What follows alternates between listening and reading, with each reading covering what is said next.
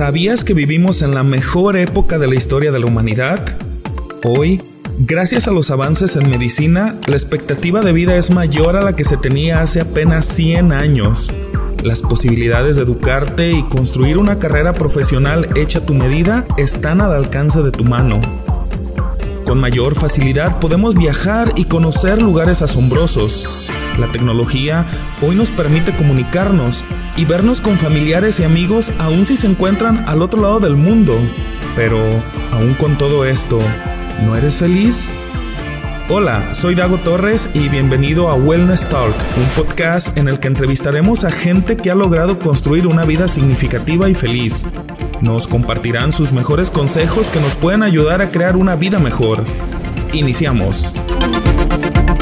Pues bienvenidos a un episodio más. Bienvenida doctora. Es un gusto tenerla en este programa. Mire que creo yo que es una de las doctoras, de las pocas doctoras que conozco que siempre recibe a sus pacientes con una sonrisa y con una alegría espontánea y natural. ¿Cómo le hace para mantener esa frescura? Ay, padre, qué pregunta tan difícil. muy, buenas noches, padre. Este, no, eso, eso es, este, sale de manera innata. El ver a las personas es, es lo que provoca esa sensación. sí, siempre me ha tocado, bueno, las, en, las, en las ocasiones que me ha tocado estar un tanto enfermo o tener algún problema médico que he ido con usted, siempre me ha tocado ver como ese rasgo característico de recibir a todo el mundo con una sonrisa y de buen agrado. Y déjeme decirle que a veces de repente no es como muy común ver a los médicos siempre tan, tan sociables, ¿no? Pues no se creas que no le ha tocado que le jalen las orejas, padre. Si se hubiera portado mal, me va a ver enojada. Sí, oiga, doctora Ruth, este, nos gusta, me gustaría que nos compartiera. Eh, yo sé que su papá es médico, que viene de una familia en la que su papá, pues, pudo haber influido y pudo haber marcado profundamente eh, su decisión de optar por la medicina. Pero ¿qué la llevó a usted para decantar su decisión por las ciencias médicas? Pues fíjese que curiosamente no soy de las de que desde niña dije que iba a ser doctora, no, para nada. Eh, que en el último semestre de la escuela, de la preparatoria, casi casi cuando ya íbamos a hacer las inscripciones a la universidad, de pronto me nació esa inquietud, a pesar de, de siempre ver ese rasgo en mi papá, que, que, he aprendido mucho de él, ha sido mi mejor ejemplo. Sin embargo, a mí me, me gustan mucho las matemáticas, siempre me gustaron mucho, entonces siempre me había visualizado como en una rama matemática.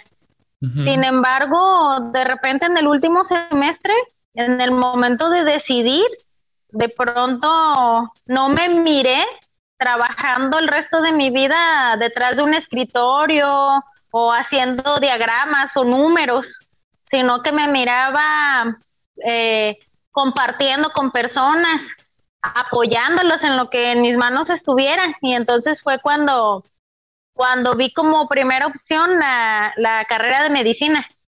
Ah, ok. ¿Y, eh, cómo vieron sus papás esa decisión de optar por la, por la carrera de medicina? Digo, su papá se debe haber sentido como muy contento y muy orgulloso que su profesión se haya transmitido en una generación y sobre todo en su hija. Sí, no, a mi papá le brillaron los ojos desde el primer momento en que le dije que quería estudiar medicina. ¿Tiene algún otro familiar que es... en el momento. ¿Tiene algún otro familiar que es este doctor? mayor. Sí, muchos. Mi hermana mayor es médico también y entre medio de ella y de mí hay otra hermana y es dentista. Entonces va ahí por la rama. Y ah, um, por parte de mi mamá tiene dos hermanos doctores, una gastroenteróloga y un cirujano. Y tengo varias tías enfermeras, así es que los piquetes, las agujas y la sangre es de lo que más se ve en esta familia. y el estetoscopio. y el estetoscopio, así es. Muy bien. Ah, oiga, doctora, ¿y cómo fue su cómo fue su etapa del, digo, entiendo que la formación para médico es una carrera bastante larga, no es una carrera tan corta. Pero, ¿cuáles fueron como los principales retos a los que se enfrentó en su preparación, pues, eh, rumbo a esta hermosa profesión tan, tan noble y tan, tan altruista que es la medicina? El principal obstáculo con el que me enfrenté fue con la separación de, de mi familia cuando el irme a estudiar a la ciudad fue muy difícil y más el, el cambio pues de irme a, Guadalajara. Yo quería estudiar en Guzmán porque se me hacía más tranquilo, más cerca. Sin embargo, como le contaba hace ratito que una de mis hermanas iba a estudiar odontología y en Guzmán no hay odontología, entonces era o, las tres juntas a Guadalajara a la UDG o, o me quedaba. Entonces esa parte de la separación fue lo más complicado. De hecho, hasta la fecha, ¿no? Lo, lo, más difícil fue adaptarme a la ciudad y estar separada de mis padres principalmente. Me complicó bastante. Dos veces incluso estuve a punto de, de renunciar entre lo pesado de la carrera, lo pesado de las materias y, y mi poca adaptación a, a la ciudad este, estuve a un pelito de gato de, de rajarme de la carrera. ¿Y qué la hizo permanecer y no claudicar? Híjoles, primero el, el, apoyo de mis padres.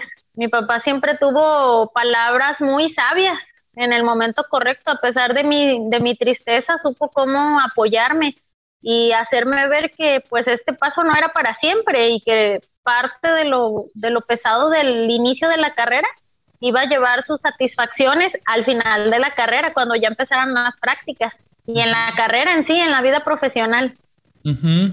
¿Cuántos años fueron los que estudió para licenciarse en cirujano médico partero? Ajá, médico cirujano y partero. Este, fueron cinco años, cinco años ah, académicos y un año de servicio social. Ah, ok, ok. ¿Dónde hizo su servicio social? En la hermosísima población de Ayuquila. Oh, aquí cerca. sí, aquí no salgo del rumbo, padre. ¿Qué significó para usted ese año de servicio? Digo, es una, es un año que me imagino en el cual tiene un contacto más cercano un contacto real con las necesidades, con las verdaderas problemáticas, con, las, con un encuentro cara a cara con la enfermedad, no a partir de los libros, no a partir de la teoría, no a partir de los casos clínicos que se abordan probablemente en la universidad, sino la enfermedad, enfermedad materializada en una persona concreta que sufre y que, acude a usted. ¿Cómo, ¿Cómo fue este? Cuéntenos cómo fue ese año de su servicio. Ay, fue muy bonito y fue de muchos retos, porque efectivamente es muy diferente estar, estar detrás de los libros, aunque ya había llevado un año de internado, no es lo mismo enfrentarte solo en una comunidad. Recuerdo que me la pasé interrogando a mi papá semanas antes de, de entrar al servicio social haciendo como resúmenes de si un niño me llega con gripa, ¿qué le puedo dar? Si un adulto me llega con dolor de abdominal, ¿qué le voy a dar? Mi papá me apoyó mucho en ese aspecto, en la parte práctica. Sí. Y creo que el estar en Ayuquila, específicamente ahí en Ayuquila, fue una parte muy importante de mi formación y de que en este momento yo disfrute tanto mi, mi profesión. Eh, tuve una gran maestra que fue mi enfermera, Marta Robles. Ella me enseñó mucho el lado totalmente humano de la medicina. Me tuvo mucha paciencia y me, enseñó a amar el servir a las personas. ¿Cuáles son como... Eh, yo entiendo que, que, por ejemplo, después del, del año de servicio, los digamos que el, el mindset, o sea, la, la, manera de pensar de un, de un estudiante cambia. Ese encuentro con la realidad los hace, pienso, madurar muchos aspectos de su vida, consolidar su opción también. Digamos que si pudiera resumir en una frase o en una, en, en una oración el, el aprendizaje que obtuvo ese año, ¿cómo lo pudiera como sintetizar? Híjoles, yo creo que fue mi año de, mayor aprendizaje. De hecho, fue mi año que me formó como médico y fue el año que me hizo darme cuenta que realmente era mi vocación ser médico. Sí. Oiga, doctora, supe que, que usted había aplicado para la especialidad y que quedó pero, pero que no continuó con sus estudios de especialidad. Ah, digo, ¿qué motivó esa decisión sabiendo que muchos jóvenes que egresan de la carrera de medicina es su sueño o su ideal poder quedar posteriormente en una especialidad y especializar su formación en algún, en algún campo específico de la medicina? Pero de repente usted hace el examen, eh, queda aceptada y de repente declina. ¿Qué hubo detrás de esa decisión un tanto, podemos entender, ilógica de no continuar con esa formación? Pues yo creo que principalmente se debió a dos razones. Hasta la fecha ha sido de mis decisiones más difíciles de padre hasta la fecha, pero dije que en el momento que la tomara no iba a haber vuelta atrás y no me iba a arrepentir. Pero una de, de esas razones fue que siempre me ha gustado mucho estar en comunidades, en comunidades pequeñas. Este, fue de lo que me dejó a Yuquila. Eh, entonces, el aplicar a una especialidad generalmente implica que incluso el área de trabajo sea en ciudad o por lo menos pueblos grandes. Sí, sí, sí. entonces, esa fue una de las razones. Y la segunda razón fue que yo ya estaba comprometida en ese entonces. Entonces, cuando ya se dan las plazas de la especialidad, eran pues ninguna era en Jalisco. Sí. Y sí me movía mucho, era o cancelaba mi boda y me iba a la especialidad, este, o, cancelaba la especialidad y me casaba. y adivine cuál tomé. sí. Sí, fíjese que es, interesante esto que dice porque acabo de tocar un tema que quisiera abordar, este, o que tenía pensado abordar un poco más adelante, pero es el tema de cómo, cómo se conjuga una profesión tan, tan demandante como es la medicina, que requiere pues robarle tiempo, no solamente horario laboral, sino también robar ciertos espacios que le tocan a la familia, ah, en guardias, en, en estar al pendiente de un enfermo, en incluso poder ceder un fin de semana a atender casos urgentes. ¿Cómo, ¿Cómo vive usted o cómo lidia con ese tema de equilibrar su vida profesional como doctora y su vida también mm, privada, personal, como esposa, como madre, que también tiene que estar presente en esa, en esa relación, en esas conexiones? ¿Cómo, le, ¿Cómo lidia con eso? Ay, ha sido muy complicado. Yo creo que ha sido sobre la marcha que, he logrado de repente encontrar un equilibrio hasta cierto punto. Eh, por ejemplo, yo solo trabajo en, en el ámbito público. Entonces, eh, mi idea desde que tuve a mis hijos fue no meterme en el área privada, no poner un consultorio, porque entonces, ¿quién iba a criar a mis hijos y quién les va a dar los valores que en esta etapa de la vida, eh, la verdad no hay como que sea la mamá la que se los enseñe. El papá es una parte fundamental, pero la verdad, padre, la mamá siempre es la mamá. Entonces, ese, ese ha sido uno de mis retos más, más grandes. y la otra parte pues implica mucho. Es, es difícil porque no deja uno de ser doctor, no, este, simplemente ahorita antes de iniciar la entrevista estaba revisando unos exámenes por WhatsApp, sacando una cita con una psiquiatra, tratando de desocuparme lo, lo más que se, que se podía para poder estar aquí. Siempre no faltan situaciones, este, no deja uno de, de ser médico, pero también el, el tratar o de mediar los tiempos es muy bueno por salud mental también, padre, porque, por ejemplo, ahorita lunes, miércoles y viernes yo salgo de mi casa a su casa desde las 6.40 de la mañana y hasta casi apenas voy regresando porque saliendo del trabajo llevo a la niña a clases de gimnasia, saliendo de con la niña nos vamos con el niño a clases de fútbol y, y bueno, no paramos, pero es parte de, ese equilibrio que vale la pena, tanto en mi vida profesional como médico como en la vida de mis hijos. Sí, sin ninguna duda, sin ninguna duda. doctora, ¿cómo ha enfrentado el tema de la pandemia que ha duplicado el trabajo de los médicos y que hoy más que nada este tema de la pandemia ha, como descubierto el rol fundamental y ha valorado mucho pues el trabajo que los médicos hacen de estar dándole ah, seguimiento a muchos a muchas familias que temen ir al hospital y que de repente pues quisieran una consulta a través de, de un dispositivo, de una llamada por teléfono. ¿Cómo ha cambiado su vida esto de la pandemia? Fíjense que hace unos meses que, esta, esta pregunta se me iba a hacer, creo que mi respuesta era un poco diferente.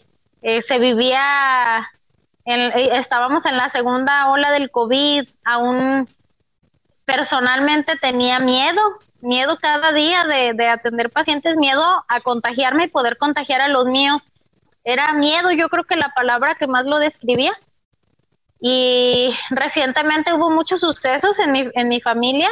Este, hubo un contagio muy fuerte, estuvimos, eh, tuvimos a mi mamá muy grave y, y me enseñó aún más esta pandemia en muchos sentidos a entender esa parte de, de por qué nadie nos queremos ir al hospital, eh, porque ese miedo a la separación y el miedo de, de, que quizá ya no volvamos a ver a nuestros familiares y el que, así como usted lo dice, aunque sea a la distancia, tratar de saber por, por cuál puede ser el mejor camino para, para curarnos de este bicho tan feo.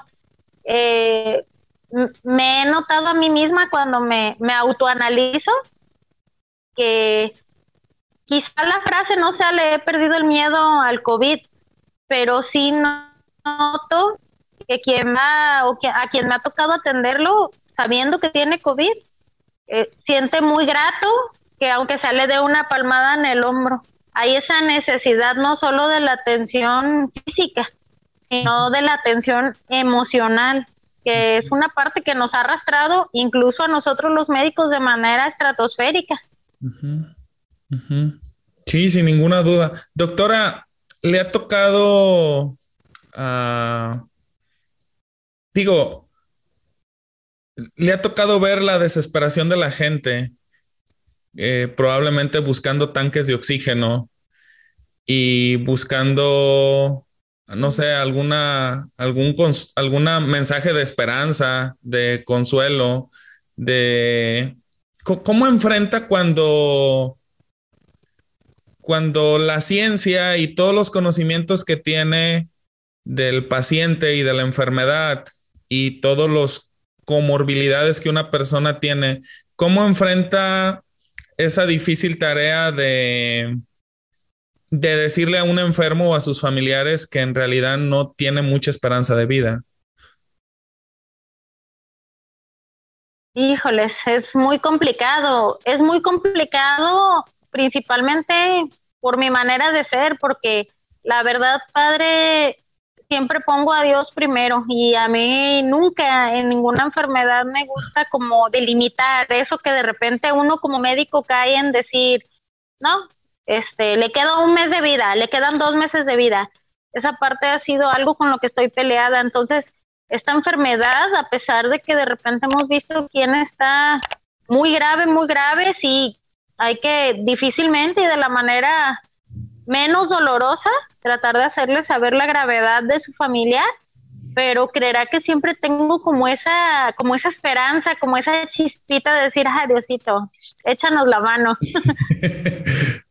sí, sí, sí. Y no me ha decepcionado, ¿eh? Sí, sí, sí, sí. Sí. Y bueno, sí, yo entiendo porque yo la conozco y sí tiene una mirada como muy esperanzadora, pero digo, a veces hay que tener, digo, ¿cómo, cómo ser honesto también con la familia, verdad? Y decir, bueno, este, ya digamos que las condiciones no, no favorecen su caso. ¿Cuáles son como... Híjoles, padre. Sí, ¿cuáles son como los, los, las cosas que, como médico ahora en la pandemia, digo, aparte de, de dar ese tipo de noticias trágicas, pero ¿qué es lo que no le gusta de ahora de su labor como médico en este escenario pandémico? Eso precisamente, padre. A veces llegar a sentirnos sin herramientas y, por ejemplo, a mí personalmente, que no trabajo en hospital, eh, las personas que me han tocado así más graves o que de plano han llegado a perder la vida, pues así como usted dice, cuando ya no hay ninguna esperanza, cuando ya es inminente el momento de, la separación física, este, tratar de acercar a, a la familia. De algún modo con todos los cuidados, porque pues no podemos dejar este protocolo a un lado, no solo de mi parte, sino de los mismos familiares, pero tratar de hacer ese paso sanador, que pueda haber una despedida, que por lo menos esa parte no falte, ¿verdad? Sí, sí, sí, sí, por supuesto. Sí. Doctora, me tocó ah, presenciar una un acto de liderazgo que usted encabezó en una de las comunidades eh, cercanas aquí, donde ante, ante, pues ante el, digamos que el crecimiento de los contagios de COVID, pues vio la urgencia de convocar a distintos agentes y distintos sectores para poder tomar una decisión colectiva, grupal, que nos permitiera mitigar los contagios. Yo, yo participé en esa reunión, yo participé este, porque fui invitado y la verdad me pareció una propuesta muy, pues muy atinada, muy acertada y también de un alto compromiso de usted de velar no solamente por el aspecto de la salud, que es su rubro, sino también de hacer un llamado a la concientización de la comunidad y decir, bueno, pues aquí no estamos contagiando, necesitamos tomar medidas, necesitamos tomar acciones, necesitamos alinearnos en un conjunto de, de decisiones. Y mi pregunta es encaminada a lo siguiente. ¿De dónde cree que le nace o que le ha surgido ese liderazgo por tomar ese tipo de decisiones y ser la punta de lanza en ciertas iniciativas? que van más allá del aspecto médico, del aspecto sanitario y que incluyen también el aspecto social. Creo que, que principalmente es este el notar la necesidad en la comunidad de repente de ver como cuando alguien va caminando con la luz apagada, de repente se ocupa alguien que encienda una luz para saber para dónde dirigirnos. Esta es, una parte, porque estábamos viendo cómo nos estábamos yendo de pique y no se hacían cambios, puntos marcados, digamos, estrategias, este, no nada más de, de la boca para afuera, sino este, estrategias muy específicas con los principales dirigentes. Eh, por eso estaba usted encabezando también, padre, eh, el, el que usted y así como los, las demás personas que nos acompañaban, son personas que impactan en la comunidad en muchos aspectos. Entonces, el, el que la gente viera que realmente quienes tienen autoridad en el ámbito que fuera, estábamos intentando hacer un cambio, creo que, que concientizó un poco más a la población. Eh, también otro punto importante en mi caso, la verdad es que cuento con una promotora fabulosa, entonces este me ayuda mucho a sentar ideas, me ayuda mucho a que las ideas no solo queden en el aire, ella se mueve y rápido se encargó de mandarles avisar a todos y de que eso se hiciera de ya, porque veíamos que la necesidad estaba. Entonces, si yo no tuviera ese respaldo, tanto con ustedes y con todos los dirigentes de la comunidad, como con ella, que es mi brazo derecho, creo que, que no se hubiera dado. Y eso me impulsa a que se pueda soñar y que se puedan cumplir esos sueños, que no, se, no queden solo en el aire. Sí, que se puedan materializar esas iniciativas que muchas veces quedan solamente como, como buenas intenciones, buenos propósitos que quisiéramos cumplir, pero que si no llegan a tangibilizarse, si no llegan a materializarse, pues de poco sirven en la mente o en la pura iniciativa, en la pura voluntad. Oiga, doctora, ¿qué es lo que más le gusta de su ejercicio de, de doctora? ¿Qué es lo que más le apasiona de lo que hace? Ay, yo creo, son tantas cosas, padre, pero yo creo que lo que más me apasiona es poder ayudar, o sea, ver que sí, sí se logra el objetivo, el que realmente, no, y no me refiero solo al ámbito de dar una pastilla para curar a alguien, ¿sí? Sino eh, el, la curación inicia desde la escucha, padre del saber que, ahí vamos a estar, que si a lo mejor la pastilla que dejamos no le quitó el dolor al 100%, me encanta que tienen esa confianza de volver y decir, ¿sabe que esto sí se me mejoró, pero noto esto? Ah, entonces nos da la oportunidad de, de ayudarlos totalmente, ¿no?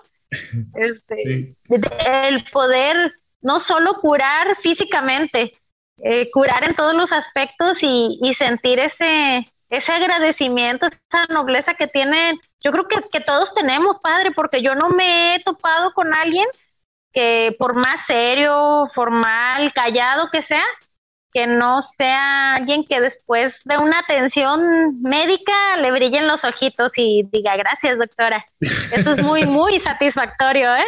Sí, esa es parte de su carisma, de que muchas personas creo yo que pueden llegar como hasta nerviosas cuando tienen el contacto por primera vez, pero tiene esa habilidad usted de, de ser muy amigable, de ser muy abierta, con una actitud como muy positiva.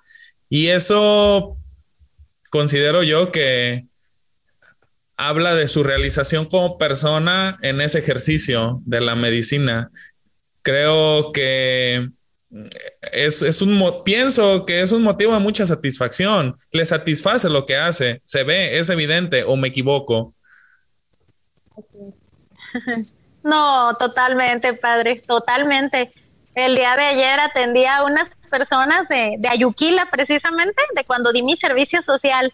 Y fue así, fueron los primeritos que atendí y este, cuando los vi llegar, yo creo que todavía no se bajaban del carro y ya estaban viendo, me salí a recibirlos, o sea, es algo tan satisfactorio, padre, que no se lo puedo describir. Sí, sí, sí, sí. Ok, ¿y cuáles son, eh, doctora, cuáles son sus planes en el, en el mediano plazo y en el largo plazo? ¿Qué, ¿En qué, qué quisiera alcanzar? ¿Cuáles son sus metas? Eh, cuáles son sus, sus, propósitos, sus planes, tanto en el ámbito de, la, de, lo que está. Ya, usted tiene base en, ya en el sector, sector, uh, sector público, en el sector salud público, pero ¿cuáles son como sus aspiraciones en el mediano plazo? Eh, mi, yo, eh, ya que mis niños crezcan, porque eso es ahorita lo que me frena mucho, este, sí, sí aspiro a hacer alguna maestría o alguna especialidad, no creo que ya me lanzara a hacerla, pero una, alguna maestría en el ámbito me gusta mucho la psicoterapia. El ámbito de la tanatología, de la psicoterapia, la tanatología me encanta. Entonces, no, no quito el lado del renglón de que de repente más adelantito, como usted dice, a un mediano plazo, eh, se me pueda dar esa parte que quiero explorar. Ya he tomado diplomados, pero quiero hacer algo más, una maestría, un doctorado, algo que, que me pueda permitir abrir más ese rubro. Sí, y sería una oportunidad extraordinaria para que usted pueda conjugar la salud física, biológica, pero también la salud mental y la salud psicológica que considero tan importante la una como la otra. Totalmente, es parte del equilibrio del cuerpo. Sí, ¿cuáles, ¿cuáles son los principales retos? Me voy a mover un tanto al, ámbito familiar. ¿Cuáles son los, los principales retos que enfrenta una doctora que es madre y que es esposa? Ay, varios, fíjese. Primero, yo creo que también parte importante de que yo pueda estar desarrollándome profesionalmente es que cuento con el apoyo de mi esposo. Eso es primero, porque si no, yo no podría sentirme tan plena en lo que hago si no tuviera el apoyo de él. Entonces, es, es algo que hemos ido moldeando. Tengo 10 años de casada entonces, al principio quizá no sabíamos conjugar tanto esa parte y este, sobre la marcha hemos aprendido a, mi espacio como doctora, mi espacio como mamá ahora, como esposa. Es el tiempo que, que mayor, mi número uno, mis prioridades, pues son mis hijos. Entonces, de repente es pesado. Yo llego allá temprano, pero no saben si en la noche tuve alguno de los niños con fiebre o con pesadillas, si dormí, si no dormí, o desde a qué horas estoy levantada para dejar mi, mi casa, su casa, este, medio recogida antes de, salir porque ya regreso tarde. Entonces sí, sí implica eh, mucha dedicación en tiempos este, y saber combinar esas áreas.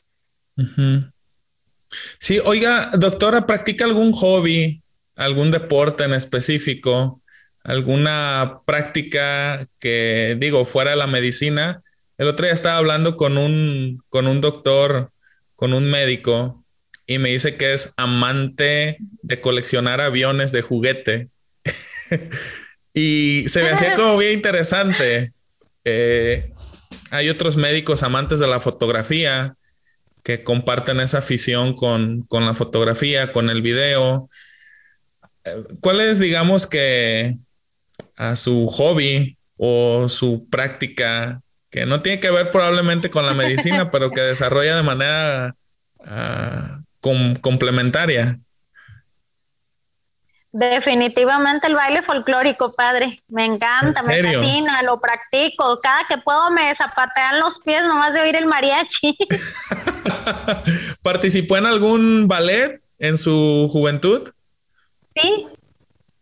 Sí, tú, estuve desde los ocho años, estuve en el, en el ballet folclórico. Eh, interrumpí cuando me fui a estudiar medicina solo los cinco años que estuve en, en, la carrera pero ya en el año de servicio, cuando me vine a Yuquila, de inmediato me reincorporé. Incluso en Guadalajara también allá estuve en el ballet del ayuntamiento, en los, mientras no tenía prácticas médicas, porque ya con las prácticas no pude. Y al regresar aquí a Utlán, este, entré nuevamente al ballet y hasta hace unos años, unos tres años, dejé de bailar por precisamente porque mis niños requerían más tiempo, pero cada que hay un concurso de baile, padre, soy la primera que se anota. en, algún momento de su vida no cruzó por su mente formar parte del ballet Amalia Hernández en lugar de, de optar por la, por la medicina? Sí, padre, pero ¿qué crees? No llego a la estatura que requieren. No me aceptaron ni en el ballet de la universidad por, el, por la estatura. Sí. Así es que definitivamente no era para mí andar en, en altas ligas en ese aspecto. sí, sí le ha tocado a presenciar eh, alguna estampa de Amalia Hernández, ¿no? Sí, sí, de hecho tengo algunos videos de, de ella. Sí, sí, es toda una institución en el tema del ballet folclórico mexicano y, y bueno, sus presentaciones han Bellas Artes, ¿no? En la Ciudad de México. Y ¿Alguna otra actividad complementaria que, que usted practique o algún gusto específico por algún campo? Pues la lectura. Me gusta mucho leer mucho. Aunque ahorita tengo menos tiempo, pero sí, sí me gusta mucho. Me gustan mucho los, los libros de suspenso y la novela romántica. Son mis favoritos. Sí, wow. bueno, ah. aquí a mis espaldas, usted puede ver, el día que quiera, puede venir y bueno, de hecho el librero está más, amplio y, puede ver algún título que, que, le guste y le pueda, le puede interesar. Es, la verdad, sí, yo también comparto ese gusto por la, por la literatura, me encantan las novelas.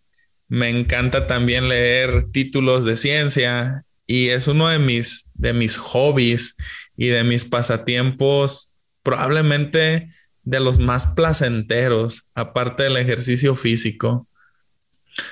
Doctora, ¿qué consejo pudiera atreverse a darle a un joven que está en una etapa de su vida en la que tendrá que elegir una profesión, elegir una carrera, elegir entre, probablemente no en la disyuntiva o disyuntivas similares como las que se enfrentó usted, entre continuar con la especialidad de medicina o tomar la decisión que en su momento tomó de formar o establecer una familia. ¿Qué consejo pudiera darle a, los jóvenes que están como en esa etapa donde la vida les presenta un dilema?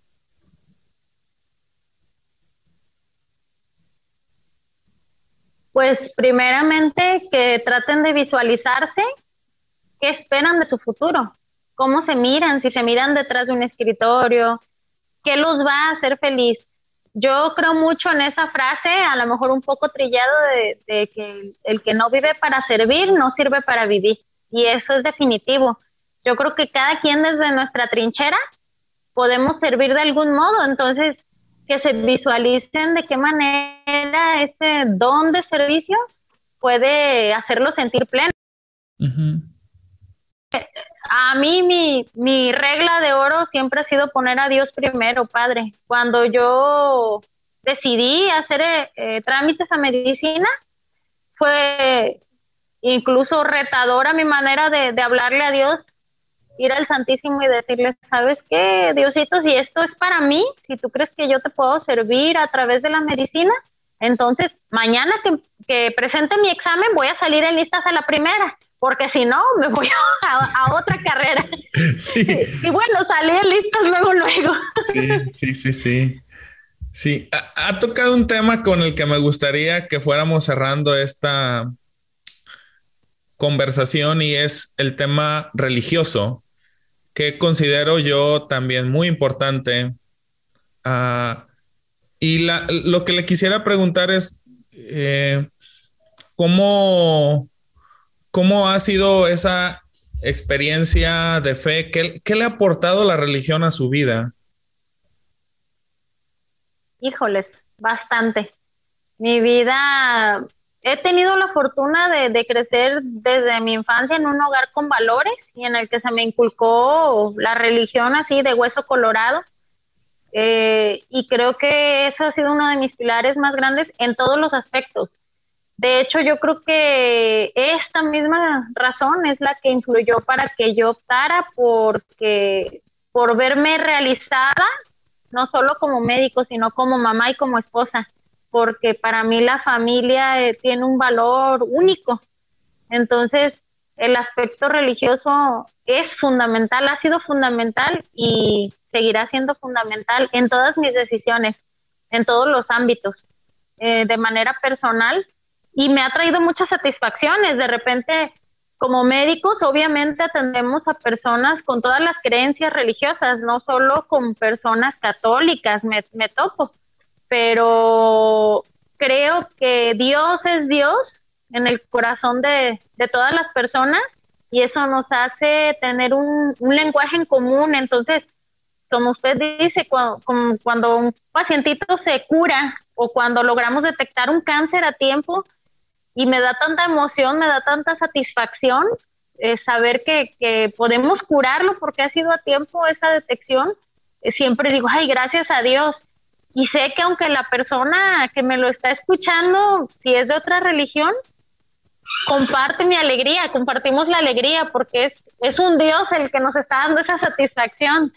Entonces, creo que, que todas las raíces que traigo este, hacen presente a Dios en mi día a día, en todas esas expresiones que, que, tienen hacia mí, que yo tengo hacia las personas. Creo que, que es mi, mi pilar. ¿Tu, ¿Tuvo en su juventud o en su edad adulta alguna experiencia? Uh, no me gustaría utilizar el concepto de místico, pero más bien una experiencia en la que haya experimentado así de forma muy plena, muy completa la cercanía de, Dios.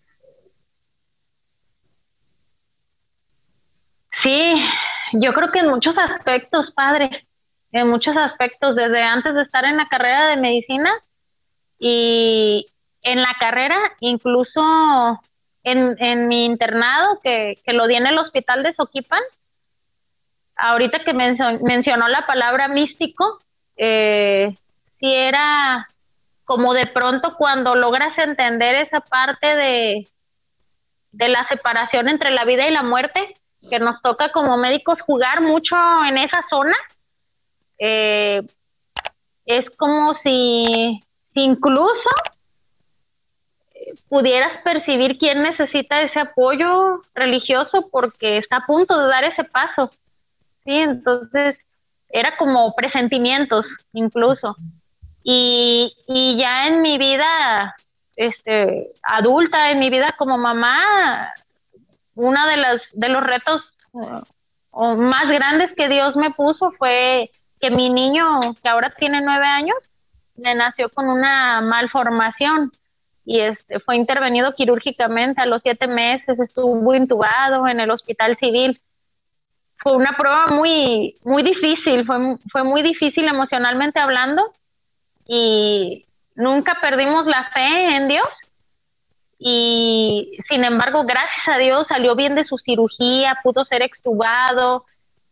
Al momento en que llegamos al cuarto con, con mi niño en brazos, eh, fallece la bebé de un lado, de la cunita de un lado de con él, y, y esa niña tenía lo mismo que mi niño la habían operado de lo mismo.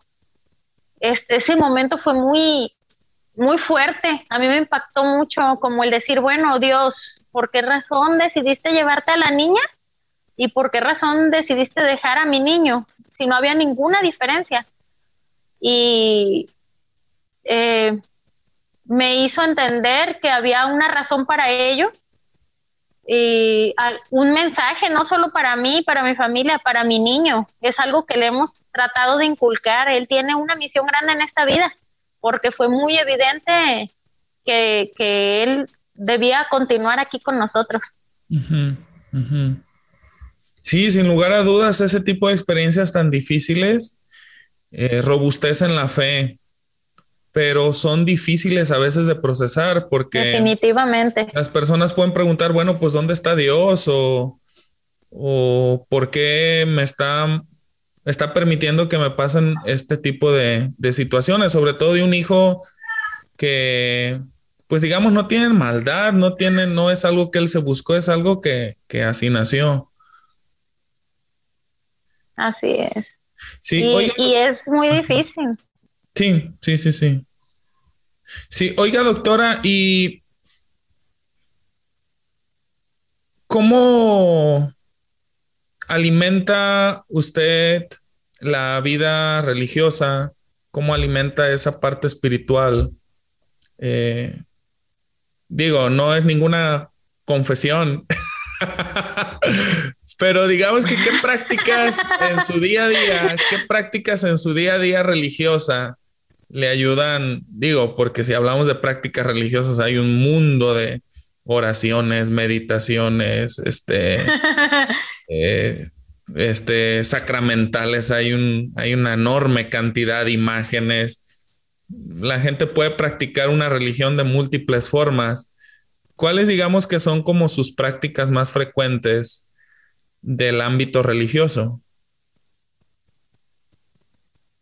Pues primeramente, como decían las abuelitas, no tocar el piso sin antes habernos persinado y encomendarle nuestro día a Dios. Este, todos los días, todos los días escucho el Evangelio en, en audio. Este, mi papá es el encargado de hacérnoslo llegar a, mis hermanos y a mí y este todos los días lo escucho. Es más, cuando por algo no me llegó el audio porque en, en, donde trabajo no hay buena señal y a veces no se alcanza a descargar, hasta me siento ansiosa de que me hace falta escuchar hoy, hoy qué jalón de orejas me va a dar Dios o cómo me va a guiar ese día. Sí, eso es, eso es uno de los, de los más marcados. Todos los días este, escuchamos el Evangelio y, y tratamos de, de autoaplicarlo a nuestro examen de conciencia y pues obviamente en la noche también, antes, antes de dormir, el, el agradecer, el, el, poder haber terminado un día más. Y ya en los, en los momentos más difíciles, padres, pues las herramientas más, más fuertes todavía está el sirio que no se raja. sí, qué bien. Oiga, doctora, su, sé que su papá en su momento y, eh, le tocó vivir la experiencia de ir a Talpa Ah, ¿A usted le, le tocó en algún momento también vivir esa experiencia de caminata a este santuario tan popular religiosamente en nuestra región? Eh, caminado hasta allá con mi papá, no, nunca me tocó por más que le lloré. Su grupo era de puros caballeros, de ah, puros hombres. Ok, ok. Sí, el grupo era de, de puros hombres, no iban mujeres. Entonces, mi papá fue por 35 años hasta que, que, pues le detectaron cáncer hace tres años, apenas dejó de ir, por 35 años estuvo yendo y de una manera muy, muy devota, ¿eh? Él ansiaba su ida a la Virgencita, de hecho, cada año vamos con la Virgen de Talpa porque es una devoción inculcada, pues ahí está, y nos llegó a llevar mi papá, pero a, acampar, no, no caminando todo el trayecto, pero sí por el lado de la sierra, haciendo, acampando pues hasta llegar a Talpa. Sí, sí, sí. Sí, yo recuerdo que en alguna ocasión su papá me comentó porque cuando yo era seminarista en el seminario, él siempre atendía a los seminaristas. Yo una vez jugando fútbol me doblé un pie, me esguincé y dije, oh Dios, fui con él y me dijo, ¿sabes qué? Yeso necesitamos inmovilizar el pie y total ahí salió, siempre lo frecuentaba yo, yo cuando alguna enfermedad o algo, él era el que, el que me atendía una gran persona, este, de, de, valores muy sólidos, muy, muy generoso, muy altruista. ¿Cuál es el principal aprendizaje que su papá le ha transmitido? ¿Cuál es la, la más grande lección que su papá le ha dado? Uy, padre. Mi papá es, es mi mayor ejemplo, mi papá es mi ángel en vida, gracias a Dios. Yo creo que son tantas cosas las que aprendo de él.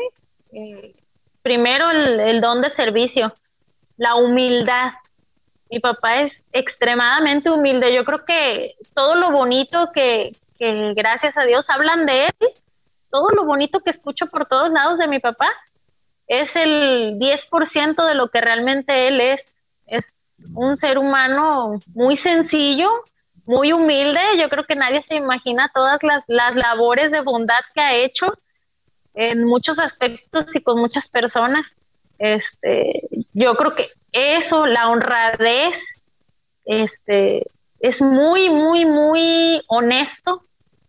Y híjoles, yo creo que todos los valores positivos los tiene. Sí, me consta.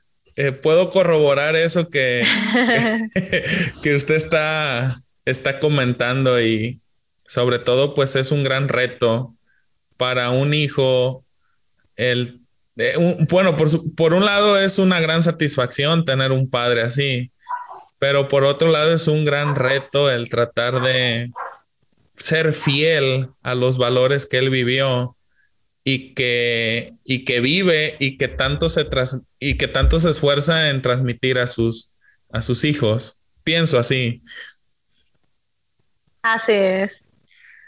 Pues ha sido una conversación interesante, este, muy amena y yo le agradezco la disposición que ha tenido y la generosidad para compartir su tiempo y compartir este espacio. Yo sé que hoy los médicos están sometidos a unas jornadas extenuantes de trabajo, de, de consultas, de atender pacientes, de checar expedientes, de revisar análisis, de darle seguimiento a estudios, bueno, un mundo de cosas. Pero la verdad ha, eh, ha sido una experiencia muy padre platicar con, con usted, doctora. Y es una experiencia todavía más placentera ir a una consulta con usted, aún estando, aún estando con una enfermedad o algo, tiene una capacidad y una simpatía para tratar que la verdad yo he escuchado a distintas personas que, que, que, la conocen y que dicen, bueno, es una, es una excelente doctora, sobre todo por su sencillez y por su frescura. Y yo espero y esa frescura y esa sencillez la conserve siempre. Y le agradezco este espacio y este compartir. Ay, padre, muchas gracias por esas palabras. Esas palabras son las que motivan para no desistir, no quitar el dedo del renglón, padre. Tratar de ser mejores porque nos falta mucho. Sí. Le agradezco mucho esta, esta charla, la disfruté a pesar de que inicié bien nerviosa. Sí, lo noté. sí, pero fue, fue el nervio poco a poco cediendo y, y bueno, esperemos y no sea la última conversación que tenemos. Y la verdad ha sido un gustazo platicar, platicar con usted y, y tener este encuentro. Y muchísimas gracias y nos despedimos.